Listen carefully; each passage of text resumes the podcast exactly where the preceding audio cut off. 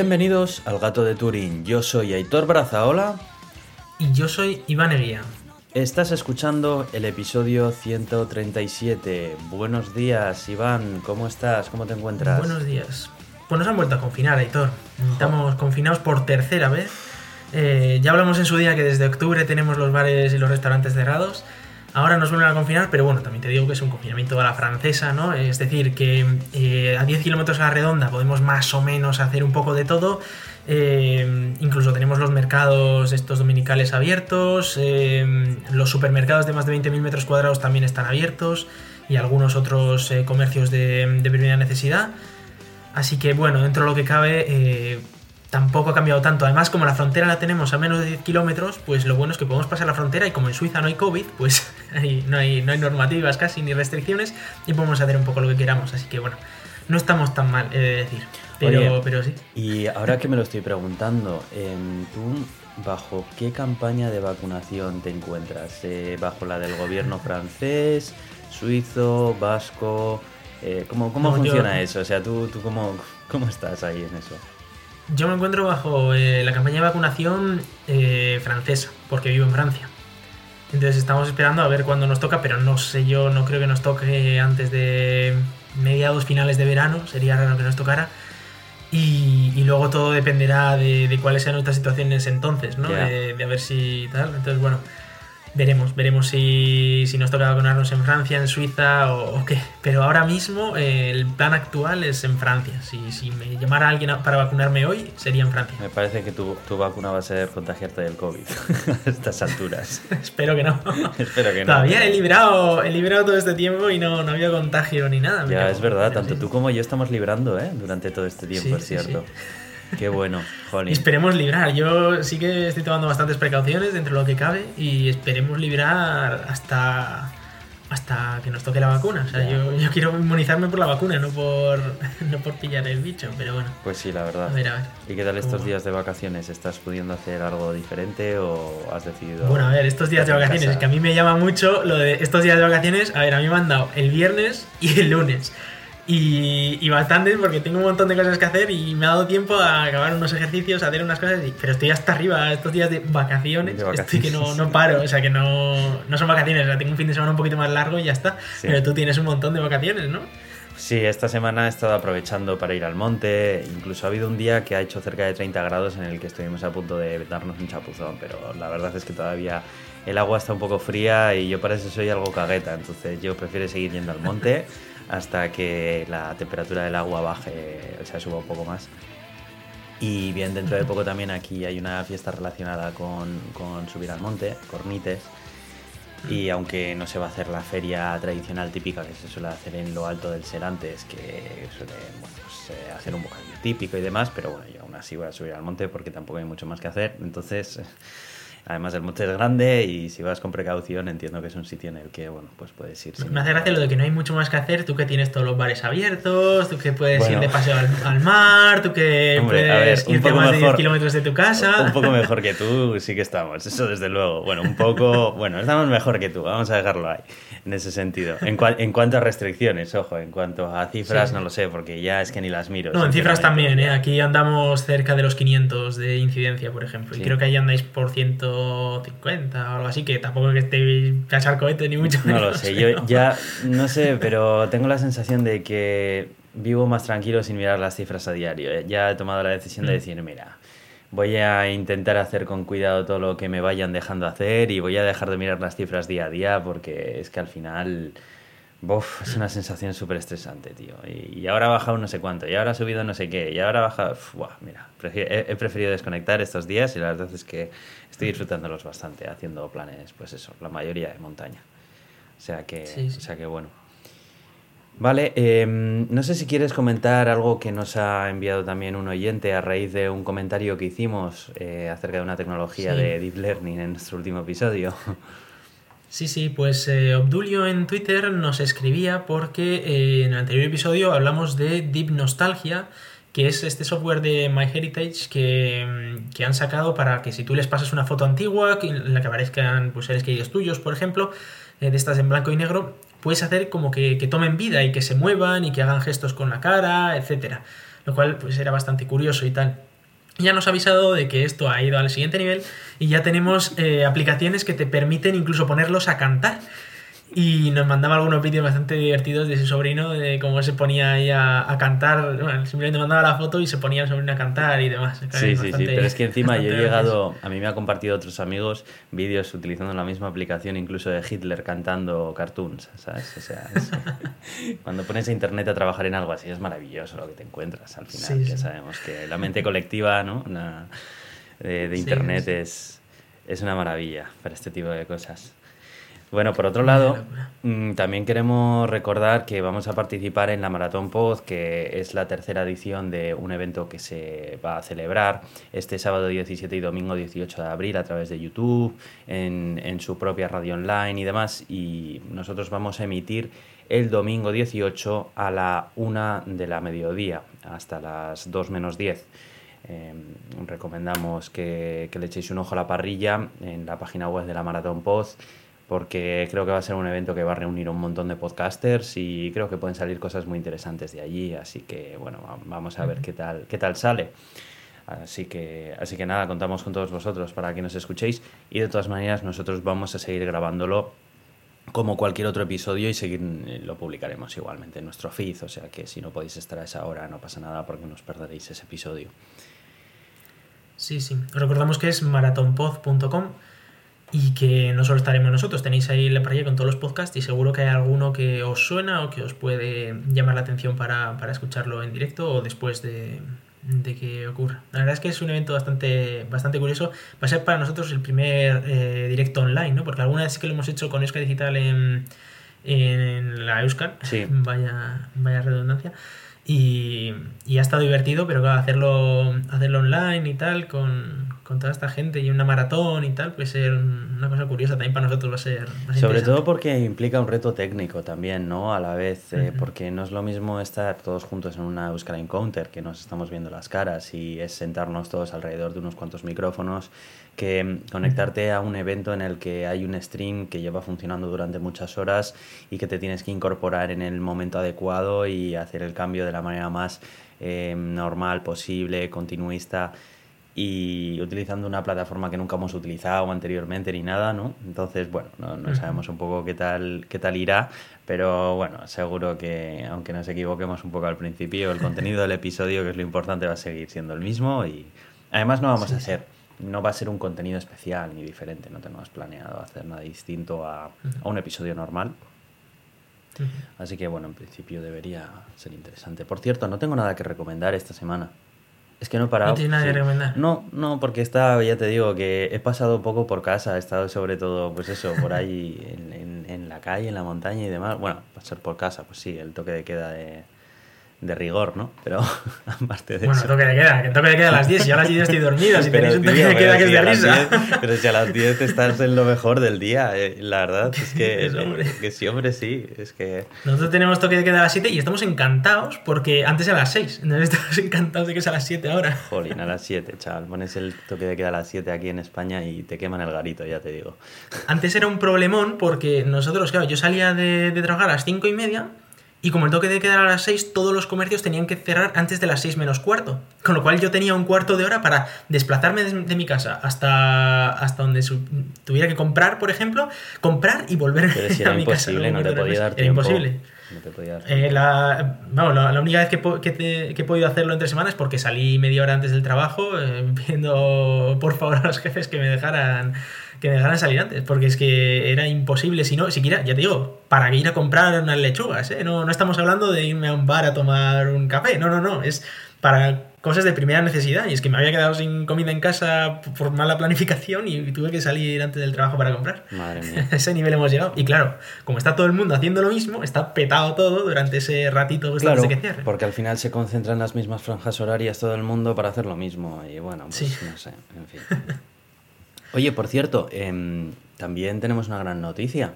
Y es que tenemos un patrocinador en este episodio que no es otro que Don Dominio, aparte de nuestros oyentes de Voz Giro. La verdad, es, esto es un hito importante. Y que también sigue, sigue, guardando nuestros audios, sí, sí. Eso es, eso es. Bueno, hemos preparado una cuña que vamos a poner después de los métodos de contacto y estamos muy contentos, ¿verdad que sí? Queríamos mencionarlo también. Es la primera vez que, hacemos algo, algo así.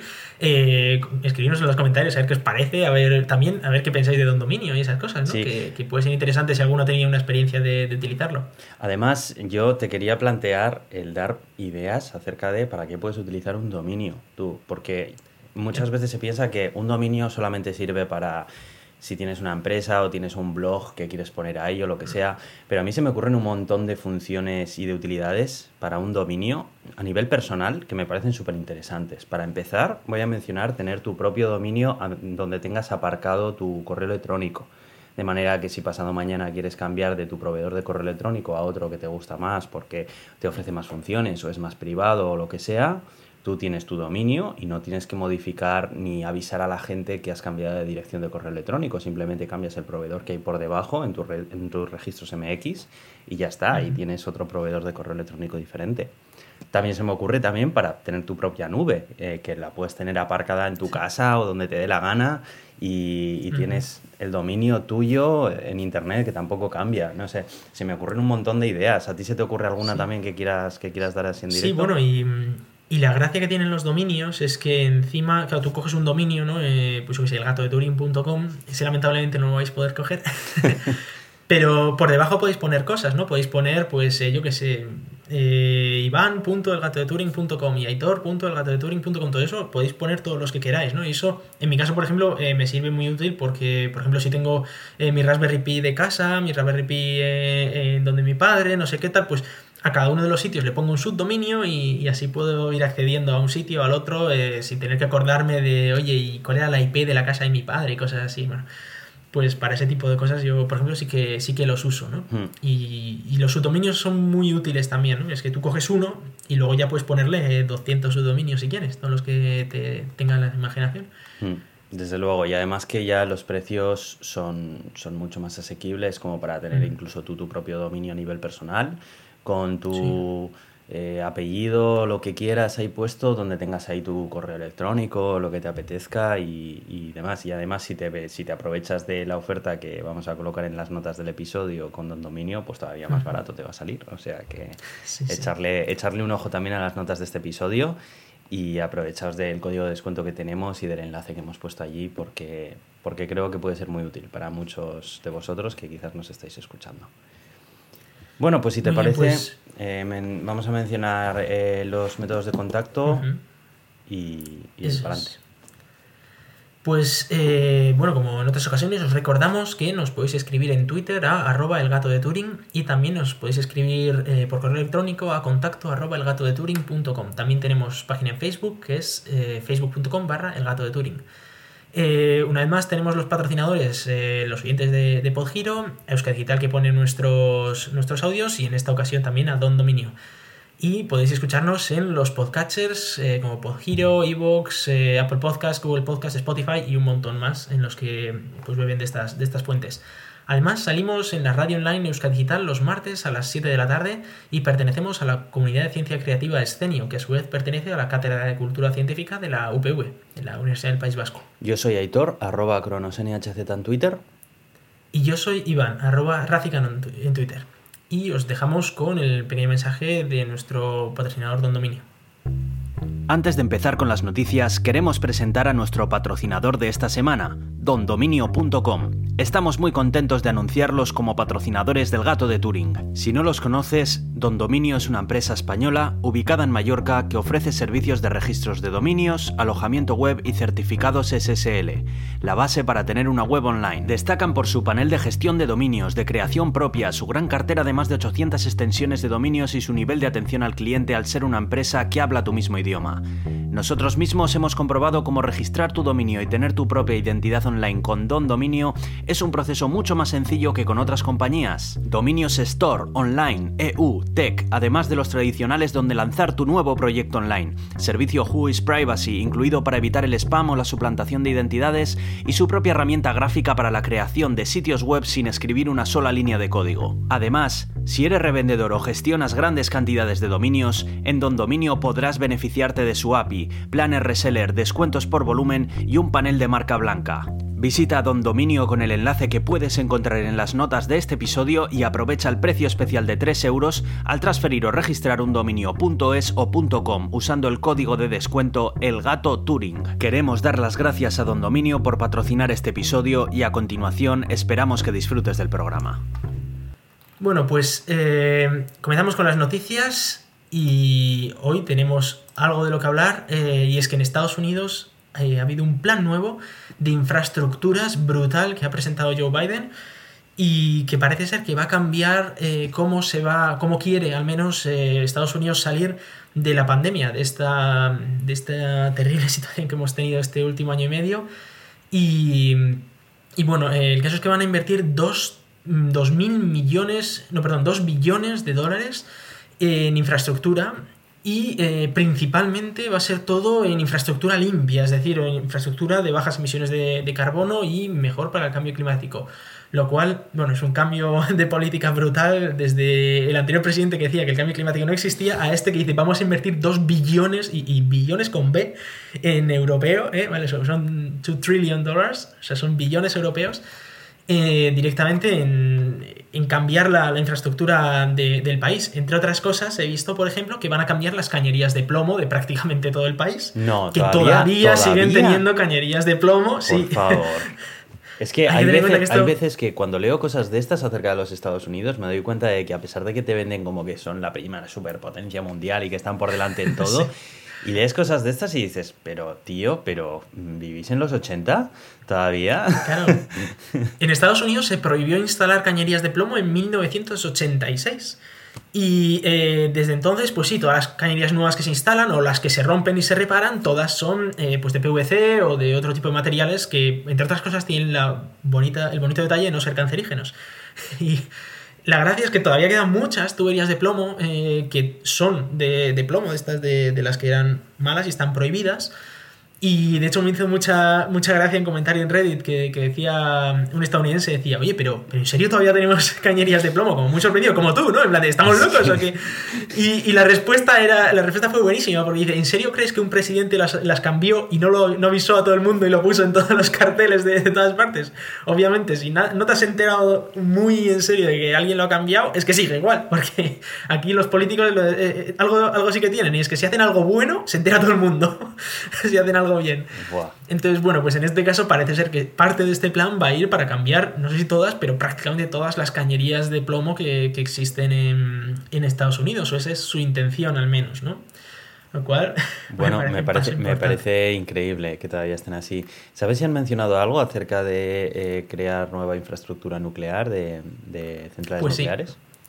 Sí, de hecho eh, han dicho que eh, van a priorizar todo tipo de infraestructura o todo tipo de infraestructura, infraestructura de generación de energía que sea baja en emisiones. Uh -huh. Y ahí entra la nuclear. Y de hecho ya han dicho que van a construir nuevos reactores nucleares y que van a invertir más en cargarse pues, todas las centrales de carbón, de gas natural posibles y crear muchísima más energía renovable y también nuclear, lo cual es algo que cambia bastante la perspectiva eh, a la que estamos acostumbrados en el ecologismo europeo, que la nuclear está vista como ese ogro que va a acabar con el universo. Y, y que, por cierto, no sé si te has enterado que en Bélgica eh, están hablando de cerrar las nucleares y poner centrales de gas natural, como ya ha ocurrido en otros, eh, por ejemplo, en, en Alemania, ¿no? Eh, porque obviamente si cierras las nucleares algo tienes que poner. Entonces, en Alemania decidieron poner gas eh, natural e incluso carbón. Lo que ha ocurrido es que las emisiones de Alemania se han ido a la mierda completamente. En Bélgica están pensando hacer lo mismo, pero claro, eh, han hecho una encuesta eh, gigantesca a las personas, a todas las personas que viven a mil kilómetros de Bélgica, lo cual me, me, toca a mí también. Y la pregunta básicamente es eh, si te parece bien que apuesten por las nucleares, con el peligro que eso puede ocurrir en el caso en el que hubiera un, una catástrofe nuclear, o si quieres que hagan gas natural o carbón, etcétera, con el peligro, el peligro no, o sea, el, el, el, la contaminación real que eso va a provocar y los, los, casos de cáncer que seguro que eso va a provocar, ¿no? Y, y, bueno, veremos a ver cómo sale esa encuesta. Es la mayor macro encuesta jamás creada. Ya, pero es claro, llamativo. Junto con esa encuesta viene también un dossier acerca de la realidad de lo que esa significa una central nuclear y lo que significa una central de gas natural, porque no sirve de nada que preguntes a un montón de gente desinformada acerca de su opinión cuando no tienen ni la información necesaria ni lo van a hacer por su propia cuenta. O sea, porque aquí los que hayamos leído un poco más acerca de todo este asunto y nos hayamos molestado en informarnos un poco mejor y demás, pues eh, habremos destronado muchos mitos y habremos aprendido otros detalles que la población habitualmente no se suele ni siquiera preguntar. Pero claro, si tú te pones a preguntar, pues te puedes llevar una sorpresa, ¿eh? Y cuidado con decidir en base a eso, porque estás decidiendo en base a la opinión de un montón de gente desinformada, ¿eh?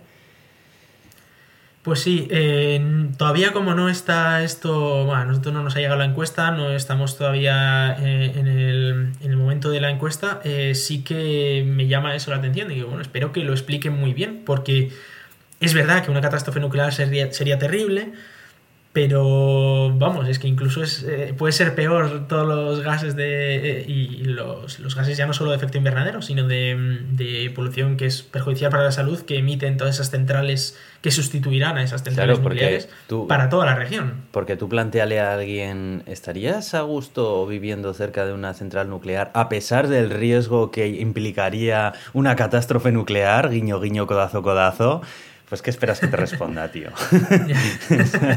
claro, o sea, ahí o, haces una tabla comparativa con la información mm, bastante bien mm. desglosada y, y, bien explicada, sobre todo, ¿no? Sobre todo en cuanto a, frecuencias y probabilidades, ¿no? Estamos hablando de unas probabilidades X de que haya esta catástrofe nuclear y en cambio estás hablando de unas probabilidades mucho más altas acerca de una contaminación de seguido y con esta acumulación anual de CO2 y demás, ¿no? Yo creo que, claro, una vez que se ponen un poco las cosas más así encima de la mesa, es más fácil de entender la problemática. Porque es que si no, ya, ya te digo yo lo que va a salir en esa encuesta. no hace falta ni que la hagan. o sea, como la hagan así, como la hagan sin informar, ya te digo yo lo que va a salir. Pero bueno, veremos. Pues sí. Bueno, eh, siguiendo con lo de Estados Unidos, eh, una de las grandes uno de los grandes objetivos de este plan es cambiar y dar mucho trabajo. Y cambiar el tipo de trabajo, ¿no? Mucha gente que estaba acostumbrada, pues yo sé, a trabajar en, cosas relacionadas con el petróleo, con cosas que contaminaban mucho, eh, históricamente en Estados Unidos y en todas partes, como tiene sentido, mucha gente tiene miedo a que el cambio productivo a energías más limpias les deje sin trabajo. Y si te quedas sin trabajo a los 40 o a los 50, pues es muy complicado volver a encontrar un trabajo y sobre todo en algo nuevo, eh, limpio, que, no estás acostumbrado a trabajar, ¿no? Mm. Entonces, eh, aquí sí que han hecho hincapié y han dicho que van a invertir 40.000 millones de dólares en formación y eh, en hacer cambios de, de, trabajo, de gente que está trabajando en cosas que van a desaparecer probablemente, es decir, si estás trabajando en la central de carbón o estás trabajando en minería de carbón, es comprensible pensar que tu trabajo va a acabar pronto, eh, en los próximos 10 años o así, eh, pero lo, que hay que hacer es formar a esa gente para que no se quede sin hacer nada, o sea, para que no se quede, eh, para que no haya mucha más pobreza y, no, y, puedan trabajar en algo nuevo. y, para ahí es donde van a invertir un montón de, dinero. La verdad es que a mí personalmente me parece este plan bastante chulo si lo consiguen llevar a, a cabo, ¿no? El cambiar el tejido productivo es quizás lo que tenemos que hacer, es decir, ¿Qué es eso de empezar a poner un montón de restricciones, un montón de cosas que obviamente hay que hacerlas porque si no esto no, cambia, pero, pero en el momento en el que dices, mira, vamos a invertir un montón en cambiar cómo hacemos las cosas, en, ya que se ha ido a la mierda la economía este año pasado, vamos a levantar esa economía eh, de una manera diferente. Es decir, oye, pues no vamos a volver a abrir las cosas malas que teníamos antes. Si ya se han ido a la mierda, pues han ido a la mierda. Bien, ahora vamos a ver cómo a partir de ahora salimos eh, apuntando donde tenemos que apuntar. ¿no? Europa también parece que está haciendo algo parecido, ¿no? Eh, con los fondos europeos que, se están repartiendo por los países. En esa idea de decir, bueno, ya que se nos ha ido a la mierda la economía, un montón de gente ha perdido trabajos, ha perdido empresas, bueno, está esto hecho un desastre y, todavía no estamos viendo la situación real porque va a venir el, próximo año probablemente cuando... Ahora todos estamos pensando mucho en la pandemia, pero en cuanto ya la pandemia más o menos esté ya normalizada o ya esté más tranquilizado todo el tema del virus, el problema va a ser económico, obviamente. Y si ahí decimos, vale, vamos a salir de esta crisis económica y vamos a salir por, un, por una vía renovable, por una vía eh, más sostenible, pues hombre, yo creo que es hacia donde deberíamos ir, ¿no? Y por supuesto, no olvidar a toda esa gente que se va a quedar sin trabajo y que va a necesitar formación, que va a necesitar ayudas para poder engancharse al tren de, la sostenibilidad.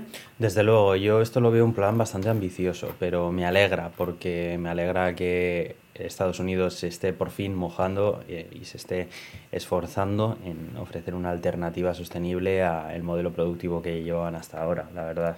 Yo creo que esto era un melón que no quería abrir el anterior presidente que ni siquiera se lo había planteado porque seguía aprovechándose de la inercia de todo este odio hacia el cambio a un nuevo tejido productivo que, que se estaba gestando en los Estados Unidos.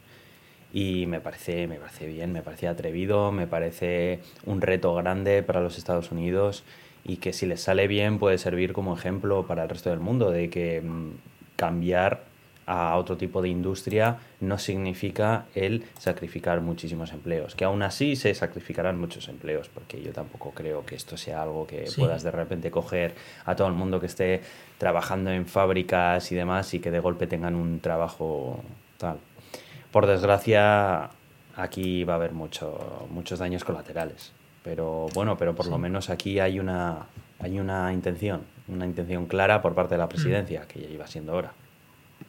Sí, que mm, eh, tampoco, o sea, el, no hacer este cambio, el no, no ir hacia la sostenibilidad, tampoco arregla nada. Es decir, es un problema que dices, vale, pues igual no va a ocurrir ahora, pero dentro de cinco años estamos en la misma tesitura de que esa gente va a perder el trabajo. O sea, es que esa gente va a perder el trabajo ya sea ahora o dentro de cinco años o dentro de diez. Lo que hay que hacer es intentar hacer el cambio lo antes posible por el clima y intentar dar todas las herramientas posibles eh, a, que esa gente pues acabe lo mejor posible.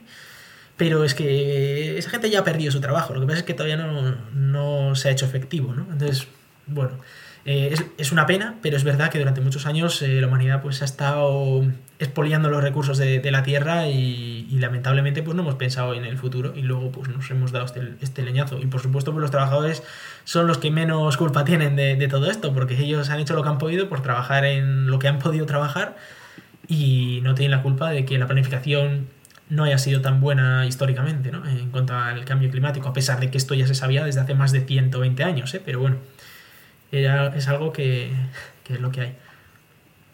En fin, el progreso. bueno, yo quería traer una noticia eh, y es que no sé si lo comentamos aquí en el podcast, pero eh, ya avisó Red Hat, que es esta empresa eh, parte de IBM, que tiene esta bueno, usa tiene esta distribución Linux que se llama Red Hat Enterprise Linux para la que dan soporte y para que para la que las empresas pueden suscribir ese soporte y pueden tener eh, un, Linux muy muy bien soportado que está funcionando estupendamente, etc. El tema es que muchas empresas o incluso individuos no quieren pagar el pastizal que cuesta el soporte de Red Hat y eh, el propio Red Hat tenía eh, una, distribución mm, paralela a Red Hat Enterprise Linux que se llamaba CentOS y que cada vez que salía Red Hat Enterprise Linux una nueva versión sacaban al de unos meses la versión de CentOS que básicamente era eh, quitarle el soporte, era como, bueno, esto que lo use todo el mundo de manera que la propia comunidad se da soporte a sí misma y si hay fallos, si se encuentran, como la usa mucha más gente, la CentOS que Red Hat Enterprise Linux, pues eh, tienen la, ventaja de que se encuentran muchos más fallos que luego, pues si se arreglan, favorecen también a los, a los usuarios eh, empresariales. Y, la gracia aquí es que esto le, le estaba viniendo muy bien, pero eh, ha decidido Red Hat cambiar esta, esta estructura. ¿no? Antes, el, tal y como funcionaba, Red Hat tiene tres distribuciones, tiene Fedora, tiene Red Hat Enterprise Linux y luego CentOS. Entonces, tal y como funcionaba, era Fedora es esa distribución que se usa pues, con los últimos paquetes, con las cosas más novedosas y tal. Y la ventaja que tiene es que pues, muchas veces funciona mejor, tiene menos fallos que, que la propia Red Hat Enterprise Linux, pero Mm, al menos la red de Press Linux sabes que es estable y que los fallos que tengas están ahí de manera estable y que no, no te cambia, ¿no? Pero en cambio la otra te puede, te puede aparecer un fallo nuevo o te puede aparecer algo que te, que te funciona de repente, ¿no?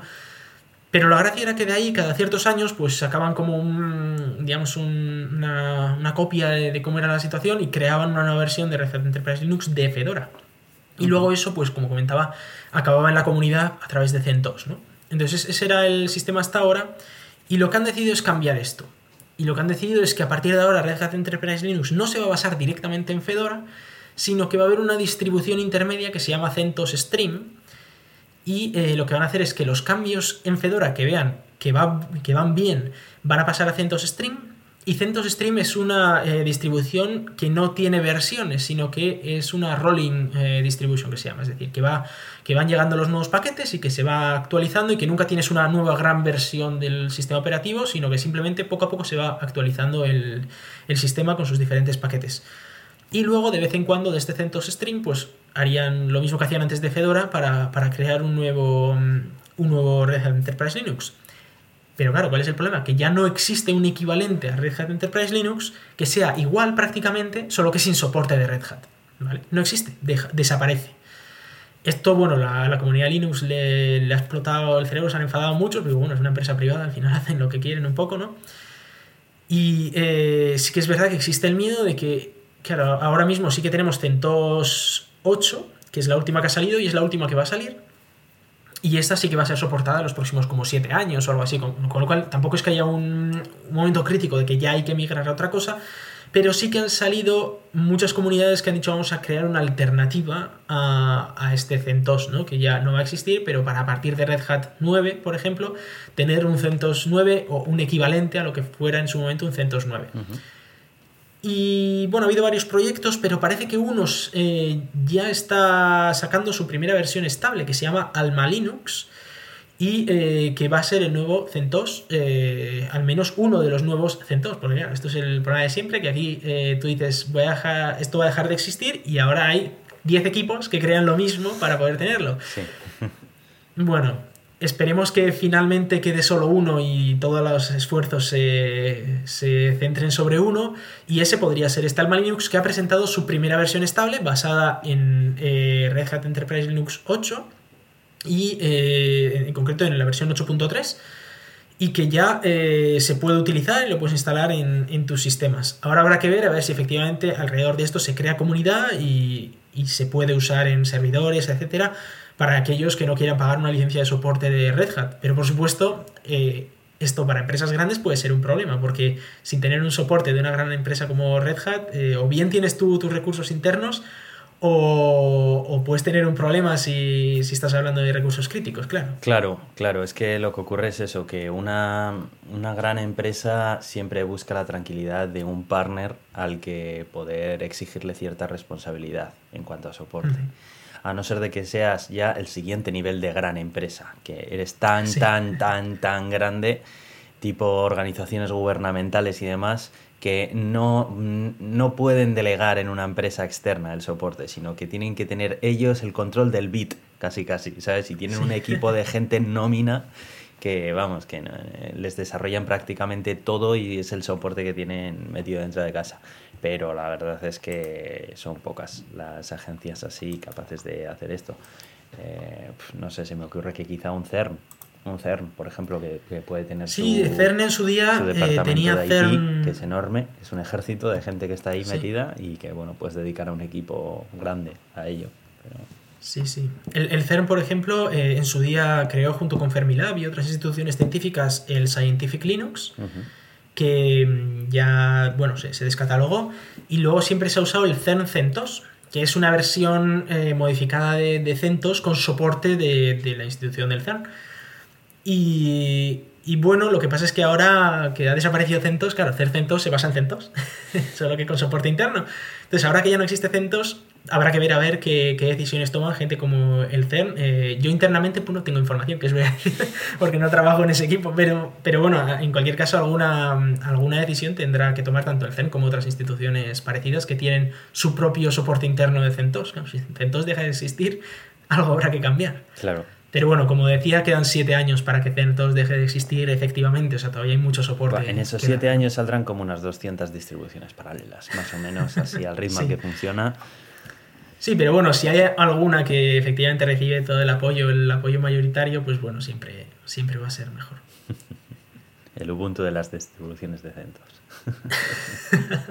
De hecho, Canonical ya ha dicho que, oye, que Ubuntu es estupendo también para servidores y que, es muy, que va muy bien.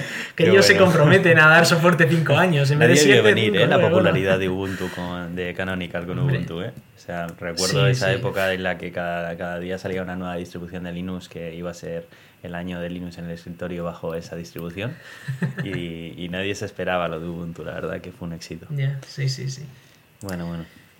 Bueno, y, y traía una noticia más que para aquellos que sean youtubers o que hagan Twitch o cosas de estas, les puede ser interesante, porque eh, pueden usar eh, OBS Studio eh, con Wayland ya. Es decir, que ya no tienen que estar usando X11 en Linux. Para aquellos que, que usen Linux, que supongo que serán todos, porque no tiene sentido, por ejemplo, hacer streaming de videojuegos en Windows. No, claro. Y no, no, No, tiene ningún sentido del mundo. Así que para aquellos que estén usando eh, OBS en Linux, eh, pueden dejar de usar ya X11, que es esa librería de, de los años 80 que ya eh, está ya muy anticuada, y pueden empezar a usar Wayland, que es el nuevo protocolo que también tiene sus años, pero es nuevo, es relativamente nuevo. Y, y a partir de la nueva versión 27 se va a poder usar en Linux con Wayland. Eh, ya ha salido la primera release candidate que se llama, ¿no? La, la primera versión eh, preliminar eh, y se puede ya usar y, va todo bien. Además tiene nuevas funcionalidades, ¿no? Pero cre- quería traer eso porque por fin un sistema de estos de streaming eh, se adapta a, a lo que es el hoy en día ya. Bueno, yo es que llevo usando Wayland como cuatro años, entonces me, me- me resulta un poco tarde, pero bueno, que está bien que, que se adapten, con lo cual si queréis hacer streaming desde Linux con Wayland ya podéis hacerlo. Oye, una pregunta. ¿El nombre de Wayland viene de algún modo de la corporación Wayland Yutani, que es la que protagonizaba como corporación maligna de la saga Alien? Pues no tengo ni idea, la verdad. Sí, no- es que no siempre que leo no sé. siempre que leo Wayland me, me- me recuerda a eso y, y veo ya visualizo el logotipo de Wayland Yutani, ¿sabes? De la corporación maligna y como muchas veces estas fricadas suelen utilizarse como nombres, sin más. Pues, pues no lo sé, no lo sé, no, no me lo he planteado nunca de, de dónde viene. No, por lo que veo Wayland es con E y Wayland es con A. O sea que, bueno, igual no, no es lo mismo. Eh, bueno, OBS Studio. OBS Studio yo la verdad que no lo conocía y recientemente tuve que investigar acerca de en qué consistía este software y demás eh, por algo relacionado en el trabajo y la verdad es que me llamó la atención la calidad del software que, que tiene para, para, para lo que ofrece, vamos, y, es, y encima la extensibilidad que ofrece también. Por lo visto también tiene una extensión bastante popular que se llama eh, OBS Ninja, que te permite incorporar dentro de OBS Studio nuevas fuentes de vídeo eh, a través de como cámara webcams virtuales que pueden incluir pues por ejemplo diferentes pantallas que tengas o incluso una cámara de un, de un móvil que la puedes conectar al ordenador a través de la red local y streamear directamente lo que está saliendo en la pantalla de tu teléfono, por ejemplo, o hacer un montón de, de cosas interesantes, la verdad. Yo no lo conocía.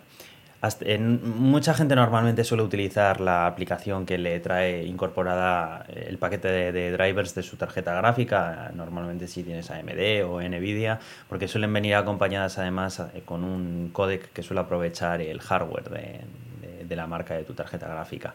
Pero como alternativa libre y gratuita, OBS Studio la verdad es que me sorprendió por su cantidad de funciones, su extensibilidad y todo lo que ofrecía. La verdad que muy interesante. No lo conocía yo. Bueno, es que hay que tener en cuenta que mm, OBS Studio es anterior a esas herramientas que mencionas de, de las diferentes empresas de gráficas. De hecho, yo en su día, eh, cuando quise hacer algunas capturas de pantalla, algunas, algunos vídeos de pantalla y tal, tuve que usar OBS Studio, pero estoy hablando de hace ya, no sé si 10 años, o sea, es, es hace un montón de tiempo cuando básicamente lo que tenías era OBS Studio o pagar por una herramienta de estas de las que valen 5.000 pavos, ¿sabes? Entonces era como, bueno, ¿no? Para yo cuatro cosas en casa, pues uso OBS Studio, que además ya era muy bueno entonces y a día de hoy es estupendo y muchos, muchos, muchos streamers sé que usan OBS Studio. Sí, sí, sí, sí. Pues sí, pues sí, está muy bien. La verdad que, la verdad que es una herramienta muy interesante. Bueno, pues eh, yo te quería hablar acerca de una noticia que jamás te la esperarías, jamás te la esperarías, porque, bueno, sobre todo viniendo de la empresa a la que pertenece, eh, está relacionada con Facebook y, bueno, pues ha habido... Es una buena noticia, ¿verdad? Es Facebook, tiene que ser una buena noticia. No, no, pero, pero bueno, por intentarlo está bien. Bueno, parece que ayer se ha conocido, gracias a un investigador de seguridad israelí, una nueva filtración de 500 millones de cuentas de Facebook. Eh, la información que se ha filtrado de estas cuentas no incluye información confidencial a nivel de fotografías privadas o, contraseñas o cosas así, sino que se limita a números de teléfono, correos electrónicos, direcciones y nombres y apellidos, que también tiene tela marinera. Pero bueno, en fin. No sé cuál es más privado. ¿eh? ya, bueno. Estamos hablando de alrededor de 500 millones de cuentas de Facebook de un montón de países diferentes y lo que le toca a España son 11 millones de cuentas aproximadamente en España. Al parecer, esta información se ha estado vendiendo desde mediados de 2019 en, la dark web y, demás eh, foros de, donde se comercia con este tipo de información.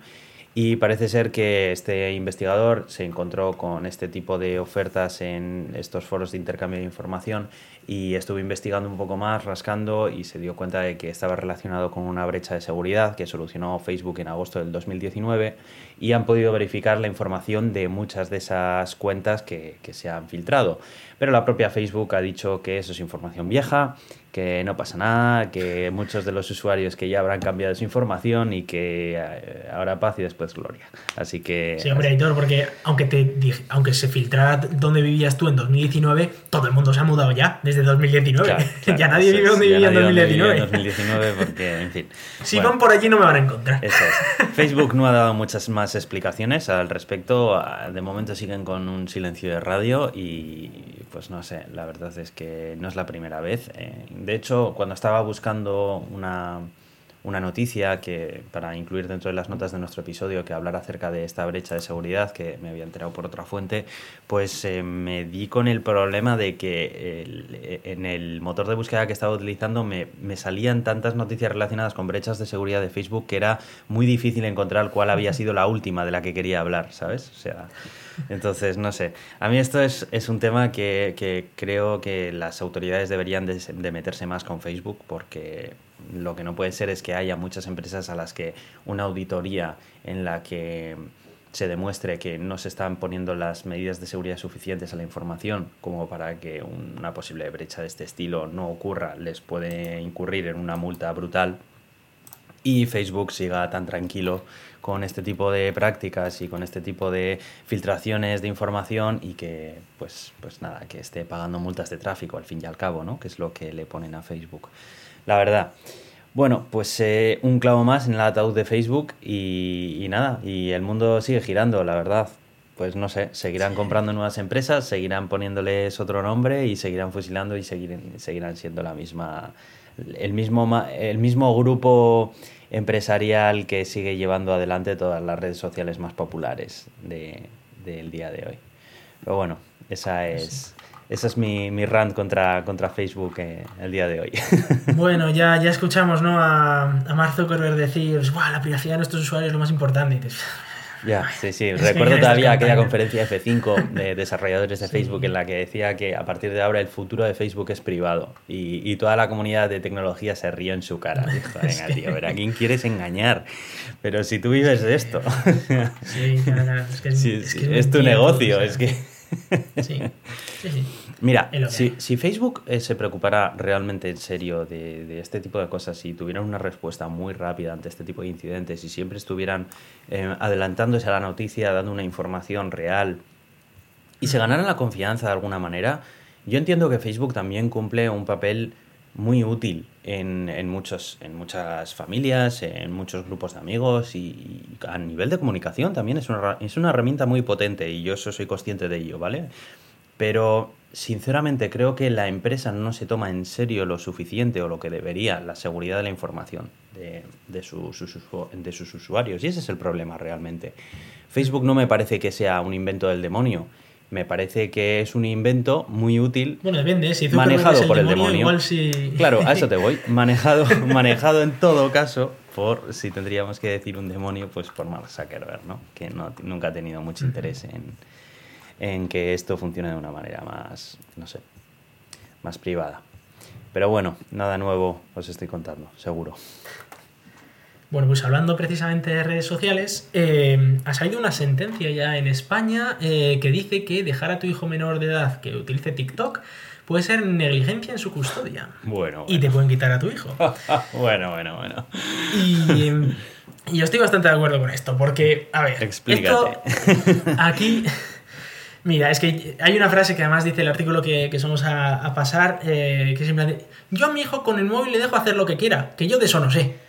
Digo, ah, de puñetera madre, gran padre. Es en plan de, no, mira, yo es que como no sé usar pistolas, yo le dejo a mi hijo que la use y que él verá, porque yo es que no entiendo mucho. Bueno, a ver, Eso es, eso es padre con carné de cuñado, pero, pero bien. Sí. Vamos, o sea, tú tienes un carnetaco de cuñado que te han dado en el bar de abajo de casa, pero vamos, o sea. Sí, sí, sí. Es decir, eh, parece ser, y yo esto lo he visto en muchas familias, que eso de, va, yo le dejo al móvil para que se entretenga al chaval, o le dejo, bueno, las consolas antes por lo menos no tenían internet y dice, bueno, pues dentro de lo que cabe se queda acotado al juego que esté jugando, lo que sea, ¿no? Pero ahora ya con el móvil tiene acceso a lo que le dé la Y, puñetera y- tampoco me va a vaciar la, la tarjeta de crédito, porque los También cartuchos de. Game Boy no se conectaban tampoco con pasarelas de pago. Exacto, exacto. Entonces, eh, se está empezando a ver mucho eso de dejo al crío con, con el móvil o con el ordenador y que él vaya viendo y sin ningún tipo de control. Lo cual, eh, eso es, puede ser extraordinariamente perjudicial para, para el chaval, pero muchísimo. Y en este caso, esta sentencia habla de la red eh, TikTok, porque ha sido un, un caso especial, ¿no? Que parece ser que el chaval ha debido hacer algo indebido en, en TikTok. Y eh, pues el juez ha dicho que es responsabilidad de los padres, claro. O sea, cuando un hijo menor hace algo indebido, es como si le pillan a, a tu hijo, yo qué sé, robando eh, en, una, en una tienda. Pues la responsabilidad es de los padres, porque es menor, sobre todo según a qué edades, ¿no? Hombre, si tiene ya 17, casi 18, pues obviamente cae responsabilidad también sobre el menor, ¿no? Claro. Pero, pero en, en muchos casos, eh, no. Y para que nos hagamos una idea, eh, es- hay diferentes edades, en el caso de TikTok en concreto, en el que las cosas pueden ir mal para, para los padres, hasta el punto de que te pueden quitar a los hijos. O sea que mucho cuidado con lo que les dejáis hacer a vuestros hijos en las redes sociales, etcétera, ¿no? Entonces, por ejemplo, habla de eh, varios ejemplos. En TikTok, los menores de 13 años, como en casi todas las redes sociales, tienen prohibido el acceso, sin excepciones. Claro. Es decir, que si tu hijo menor de 13 años accede a TikTok y se hace una cuenta, es culpa tuya y se te puede caer eh, el pelo, vamos. Luego, Sí, si tiene bueno, entre 13 y... Además, eh, tendría que mentir en el formulario de registro para Claro. que le permita Obviamente. crear una cuenta, porque están obligadas las redes sociales a no permitir la creación de cuentas de menores de Claro. 14. O sea que. Y, y eso de que la gente que dice, no, a ver, si, si mi hijo miente y dice que tiene más de 13 años y se hace la cuenta, digo, no, no, es que tú no le tienes que permitir que acceda a TikTok si tiene Claro, menos de tienes que 13 años. No tienes que tener esa posibilidad. En medida de lo posible. Hombre, en la medida de lo que- posible. Pero, pero es, hoy en día es bastante sencillo, hay muchas aplicaciones, incluso los móviles, los ordenadores tienen muchísimas capacidades para evitar que tu hijo acceda a cosas que no debe acceder. O sea, porque quien habla de TikTok habla de cosas incluso en situaciones mucho peores, ¿no? Eh, hay, hay foros muy turbios por ahí por internet. Entonces, bueno, eh, para los que tienen entre 13 y 14 años, eh, puede haber excepciones por parte de TikTok, pero siempre hay que cumplir las leyes de cada país. Y en España la Ley Orgánica de Protección de Datos Personales prohíbe acceder a esta clase de plataformas antes de cumplir los 14. Así que si estás en España, tampoco si tiene menos de 14 años puede acceder a TikTok. Luego, eh, entre 14 y 16 años, pues en este caso TikTok, como la ley eh, oficial de protección de datos está, eh, se permite que, es- que el, que el menor se registre en, el- en la plataforma TikTok o en otras plataformas del estilo, siempre y cuando tenga el consentimiento de ambos, de ambos progenitores. eh, previo a la, creación de la cuenta, o bueno, si obviamente si, eh, solo- si es familia monoparental, pues solo de, de uno de los, de los progenitores. Pero además tienen que registrarse indicando la edad real, de manera que les van a poner en una zona restringida. Que por ejemplo no tienen mensajería, no pueden hacer comentarios, no pueden buscar y no pueden publicar contenido propio, porque eh, hay que tener mucho cuidado con el contenido que se publica de los menores. Que, hoy en día ya está muy de moda eso de sacarle fotos a los niños y ponerlos en todas las redes sociales, pero esto es un problema de privacidad para estos, para estos niños, ¿no? Y, y, por supuesto, si la ley dice que está prohibido poner contenido de menores de 16 años, pues igual deberíamos aplicárnoslo también cuando saquemos fotos de, de nuestros hijos o cosas así. Y luego, eh, eh, entre 16 y 18 años, sería el mismo caso que entre 14 y 16, pero sí se les permite acceder a la mensajería, es decir, que pueden mandarse mensajes de unos a otros, pero no pueden publicar, por, por ejemplo, contenido propio. Y esto ocurre en la mayoría de redes sociales, es decir, Twitter, Facebook, con normativas parecidas, no son exactamente iguales, pero, no son exactamente iguales, pero se, se, aplican cosas de estas. Y es muy importante para la seguridad de los chavales e incluso para para la propia convivencia en esa red social. Eh, que, que, menores eh, con todavía la mente muy abierta a muchas cosas y que quizás no están formadas totalmente como para comprenderlo todo, todo en esos momentos, pues eh, para protegerles de, todo lo que puede haber en estas redes, ¿no? Y de todo lo que ellos mismos podrían hacer en esas redes, eh, incluso, ¿no? Porque un chaval de 14 años tiene muchas capacidades y muy pocos límites si no se los ponemos nosotros. Entonces, hay que, hay que tener cuidado que, que todo esto hay que controlarlo muy mucho, ¿no? Mm. Ya no es como en los años 90, que si el chaval tenía acceso a un ordenador, pues lo mucho que podía hacer era, pues con la red de 56K, pues eh, yo qué sé, mandar un email o recibir un virus, una cosita pequeña. Hoy en día eh, todos tenemos banda ancha en casa, o casi todos tenemos banda ancha en casa, con lo cual las capacidades que tiene un niño de esa edad, si le damos acceso sin restricciones a Internet, es brutal. Yo aprovecharía recordar las herramientas que disponen a día de hoy todos los sistemas operativos eh, móviles para controlar y establecer limitaciones de uso en las cuentas de nuestros, de nuestros familiares. En el caso de Apple tienes un panel de control súper completo acerca de eh, la limitación temporal que quieres poner en determinadas categorías de aplicaciones, eh, aplicaciones en sí que no quieres directamente que ni se utilicen, eh, categorías de navegación que puedes incluso denegar o incluso habilitar peticiones de tiempo para poder seguir jugando a determinados juegos, que al padre le, le, llegue una notificación directamente de fulanito, quiere pedirte 20 minutos más para seguir utilizando la aplicación porque ya ha agotado los que tenía para hoy. ¿Deseas aceptarlo? Sí, no, tal. O sea, y bueno, sé también perfectamente que en Android hay cosas similares y, demás. El famoso control parental, que, suele, es. como se suele llamar a todo esto. Lo que, todos, lo que todos los padres y madres deberían de tener sería simplemente una cuenta de usuario definida para cada uno de sus hijos y esas cuentas de usuario hacer que pertenezcan al plan familiar de, cada una de las familias. Y de esa manera poder empezar a establecer políticas de control de contenidos en todas estas en todos estos tipos de usos que se pueden dar hoy en día a un teléfono móvil. Y voy a ir un poco más para aquellos padres que sean todavía más tecnólogos y demás. Y creo que en la mayoría de los routers todavía se pueden establecer DNS eh, específicas de diferentes servicios que te permiten incluso bloquear y categorizar diferentes eh, tipos de páginas web de manera que pues, no se puedan acceder eh, porque no se puedan ni siquiera resolver el dominio de pues, determinados, de, determinadas páginas que no se consideren adecuadas para determinadas edades ni demás.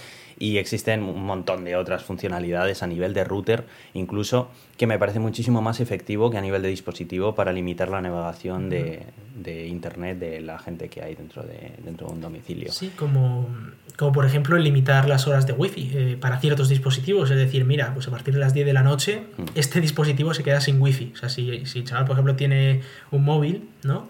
decir, mira, pues es que tú a las 10 y media de la noche tienes que irte a dormir. Entonces, o a la hora que sea, a las 10. Mm. Y, y no vas a poder estar con el móvil o no te va a poder llegar un mensaje de un amigo porque a esa hora ¡pop! se te va a cortar el internet y es lo que hay. Creo que a día de eh, hoy hay un montón de, herramientas técnicas que existen y que se pueden utilizar y que están a golpe de una búsqueda en Google de saber cómo utilizarlas, porque cada día... Sí, mira, por ejemplo, una que me gusta de DNS, que has comentado antes, es la de Cloudflare for Families. Eh, Cloudflare es la empresa y, y sacaron el año pasado un producto que era para familias, precisamente, y que tiene eh, tres opciones, digamos, ¿no? Eh, una es poner unos DNS que no filtran nada, que son muy rápidos y no filtran nada, que es, pues, digamos, lo que hasta ahora hemos usado todo el mundo, es decir, bueno, tú puedes acceder a todas las webs de, que, se puedan acceder. Luego está otro que es muy interesante, que es que el que yo uso en casa, que es el que filtra el malware. Sí, es eh, el que te filtra acceso a páginas que podrían ser phishing o páginas que te pueden estar intentando robar tarjetas de crédito o meterte un virus o cosas así al menos las conocidas, claro, si hay algunas que no se conocen, pues esas todavía pueden caer, pero por lo menos eliminas un montón de, estas páginas, de manera que proteges bastante los dispositivos, etcétera, de, tu casa. Y luego la tercera es la que también eh, limita acceso a eh, páginas que podrían ser ofensivas o que podrían ser peligrosas para menores. Y en ese sentido, eh, bueno, todos sabemos de lo que estamos hablando y, también te permite eh, hacerlo tanto a nivel de, de, router para todos, o lo puedes poner en los propios dispositivos que se estén usando por, esta, por estos menores, para que esos dispositivos en concreto no puedan acceder a estas páginas eh, que pueden ser peligrosas, ¿no? Que pueden, pueden ser peligrosas para su mente, digamos, ¿no? Eh, como tal. Entonces, usad este tipo de servicios, porque primero os, os, vais a evitar que vuestro chaval acabe haciendo cosas que no debe. Y segundo, igual os evitáis que os quiten a, al hijo ahora después de esta sentencia española, ¿no? O sea que bueno, siempre, siempre está bien.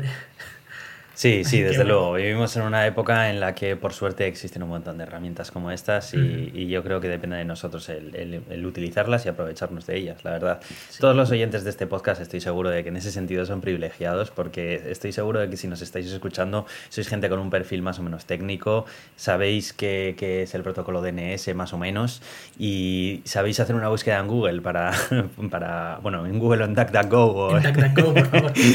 o en el buscador que más os guste. unas cosas acerca de eh, cómo funcionan determinadas herramientas y demás. O sea, que yo creo que tenemos eh, el, el, el, deber y la obligación de, de hacerlo porque, bueno, pues eh, por suerte tenemos ese tipo de conocimientos y en otras familias lo tienen un poco más complicado. Pero bueno, sí. ahí, ahí queda eso. Y hablando de redes sociales, eh, se ha presentado una nueva red social que es la red social del buenismo. Bueno, eso, eso no va a funcionar, Iván. Eso no va a funcionar. Que sí, Aitor. Que, que no, sí, que no, que no, que... que esto... Mira, es, es la red social del buen rollo. Se llama Checkmark. Oh, por Dios. Y, y el logotipo eh... es verde y azul. Es que ya, sí, es que ya con esos claro. colores ya. Y no solo eso, la M de Checkmark son dos personas dándose la mano en plan bueno, de, aunque bueno, tú seas bueno, azul y yo sea verde, da igual, porque somos amigos. Y, Qué bueno.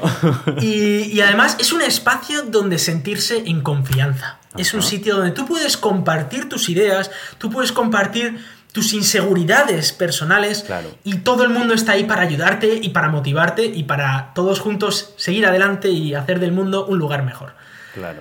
Y eh, esto está fundado por eh, un, bueno, un, un, antiguo consultor de, de Deloitte, Uy. que estuvo 15 años trabajando en Deloitte, y eh, que, bueno, hay que recordar que es una empresa enorme, con más de 12.000 trabajadores, ¿no?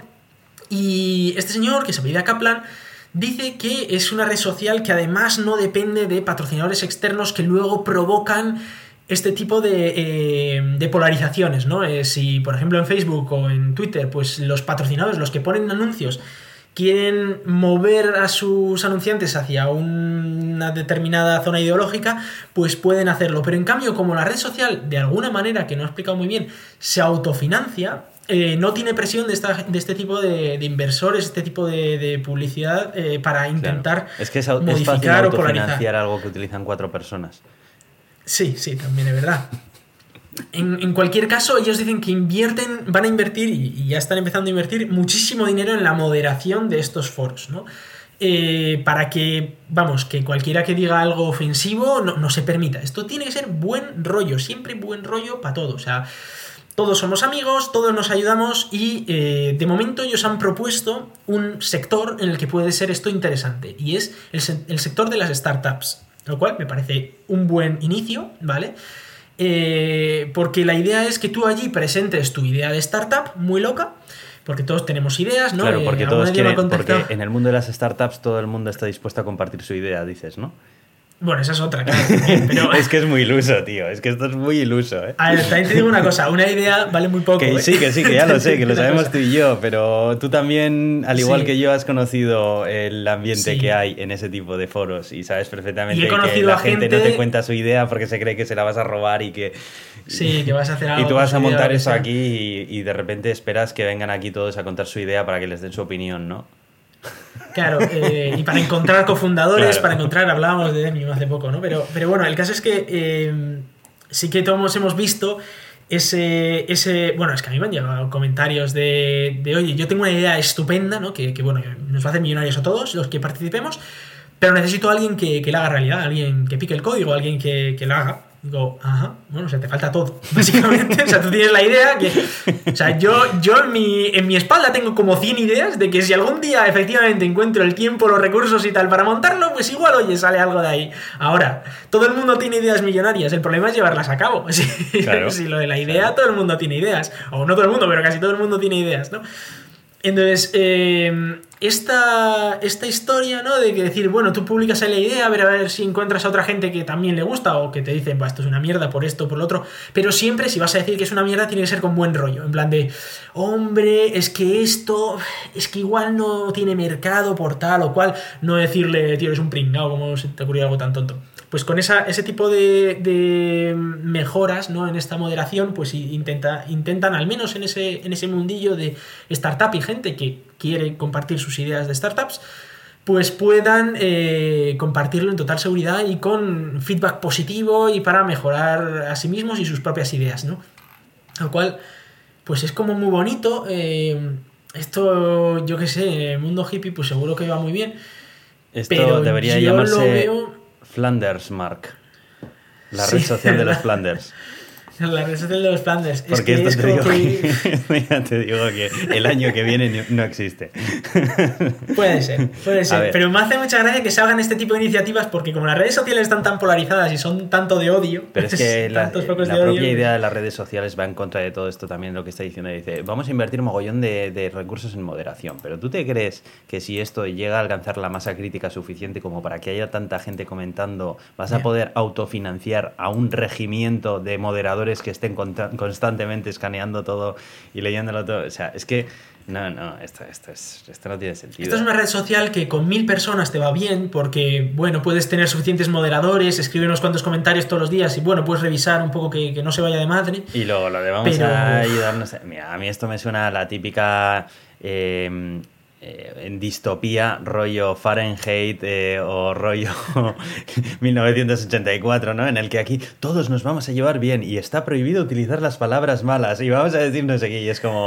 Y vamos a vigilar que todo el mundo esté diciendo lo que tiene que decir, ¿eh? Porque, claro, nadie puede decir no sé qué. Y dices, venga, tío, sí, claro que sí.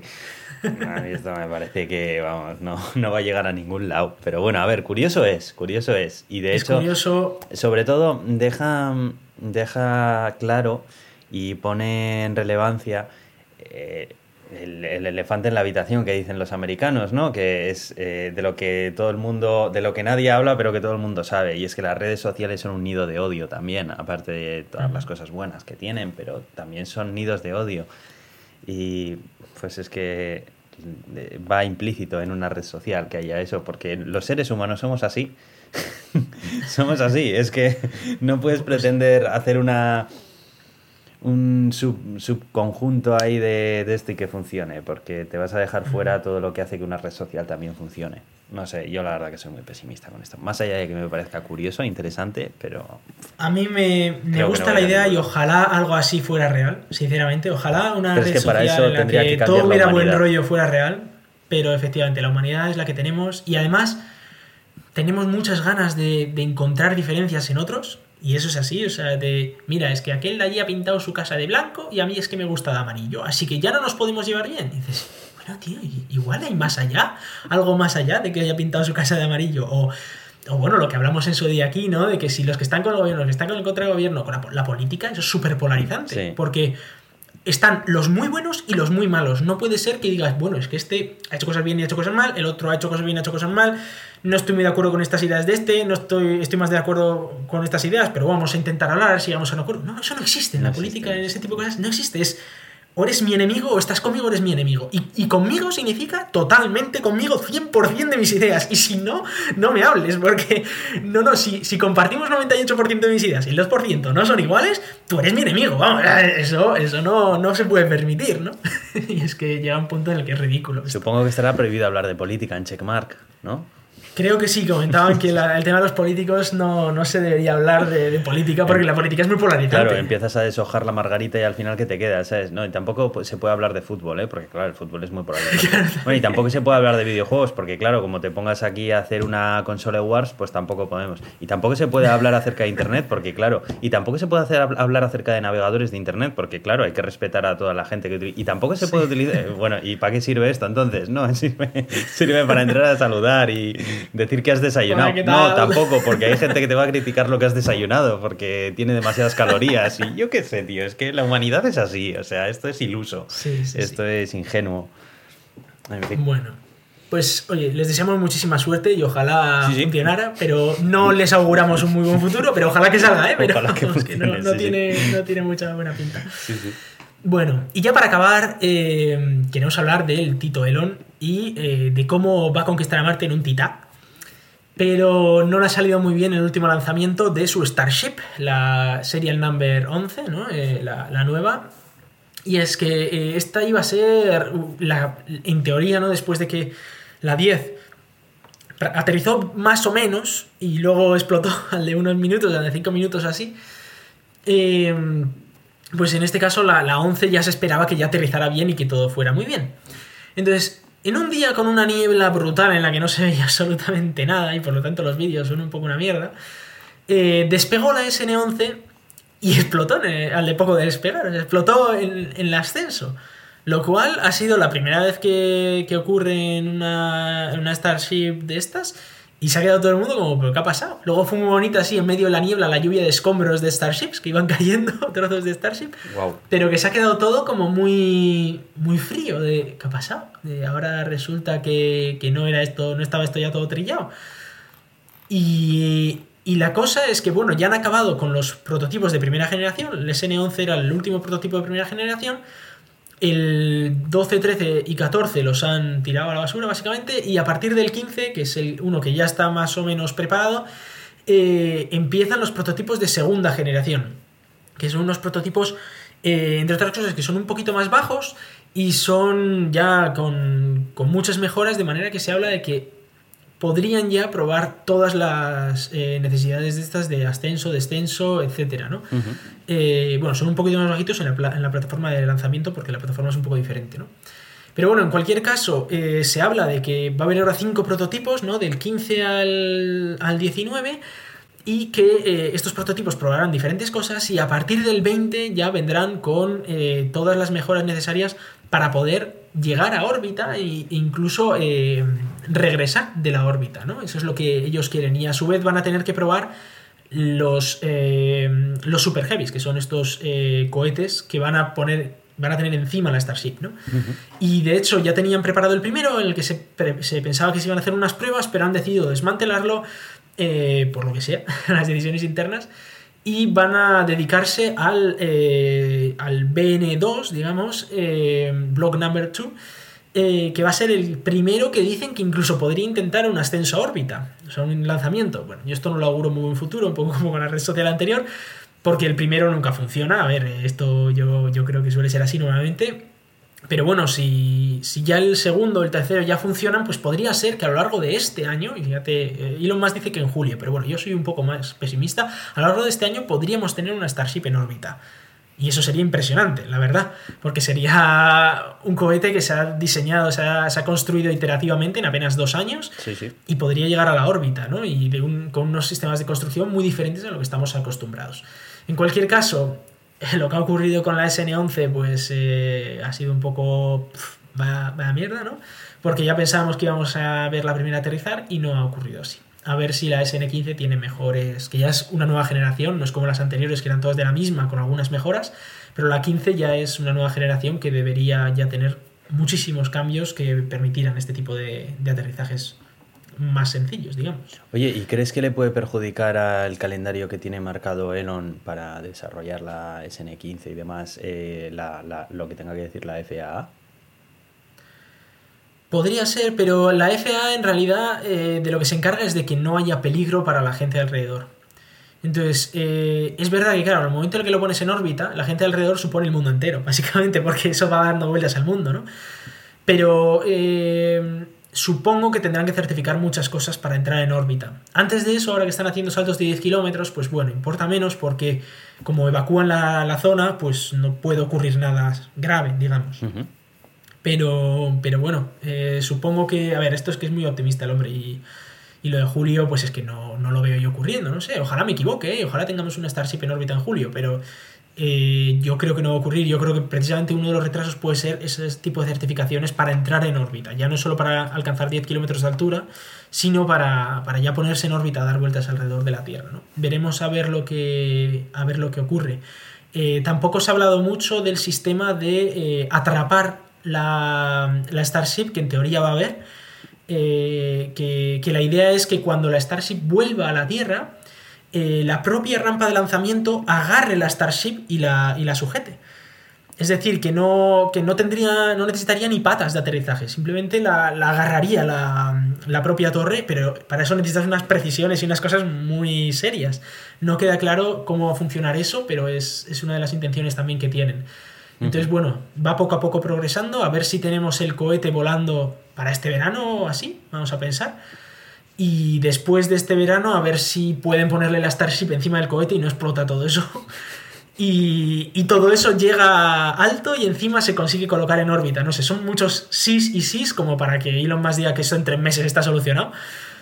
Bueno, yo le, digo que para mí, si esto lo consigue antes de final de año, será un éxito rotundo para mí, ¿eh? si lo consigue antes de, final de año. Sí, sí, sí. Por supuesto, para él será que es muy tarde, pero bueno, para mí sería un éxito rotundo. Porque el tiempo Elon. Normalmente estas cosas tardan como 10 años en hacerse, si lo consigue hacer en dos años y poco, perdería espectacular. Bueno, acordémonos del tiempo Elon, ¿eh? que se, se, estira y se encoge. O sea, que dependiendo de lo que sea. Muy bien, bueno, pues, eh, pues ha, sido un episodio entretenido en el que hemos tenido un poquito de todo. Ha sido la primera vez que hemos contado con un patrocinador, eh, con una empresa que nos esté patrocinando. Recordamos que es dondominio.com y que aprovechando la oferta que podéis encontrar en las notas de nuestro episodio con ese, ese cupón de descuento, podéis registrar o transferir dominios.com o .es por solamente 3 euros. Así que bueno, pues eh, os recomendamos que echéis un ojo a las notas del episodio, entréis a Don Dominio con el enlace que tenemos puesto ahí y, bueno, pues eh, que, aprovechéis la, la oferta que hemos traído. Nada más. Además, esos precios son anuales, por cierto. Que, son, que no, es mensual ni cosas así, son precios anuales, lo cual yo creo que está bastante, es bastante razonable. si queréis tener un dominio, seguro que todo el mundo tenéis 3 euros para estar al año. Eso es, y, seguro que os viene bien. Y luego, además, que es una empresa de aquí, es una empresa, es una empresa de Mallorca, que, bueno, pues eh, ante cualquier incidencia, cualquier caso de soporte, vais a encontrar gente al otro lado de la línea que os van a atender perfectamente y tienen unas herramientas muy buenas. Tienen un panel de administración muy fácil de utilizar y demás. O sea que yo creo que, es un buen sitio donde aparcar vuestro dominio y donde crear vuestro nuevo proyecto o vuestra nueva privada o lo que sea que necesitéis. Nada más, eh, despedirnos, eh, que disfrutéis estos días, los que todavía os quedan algún día de vacaciones o bueno, eh, si, no sé si publicaremos esto ya para el lunes o qué. Y si no, pues nada, recta final para el verano. Así que nada más, muchas gracias por escucharnos. Venga, chao. Can't stop staring at the pictures in my head. I listen to the words that you told me, holding on till the end.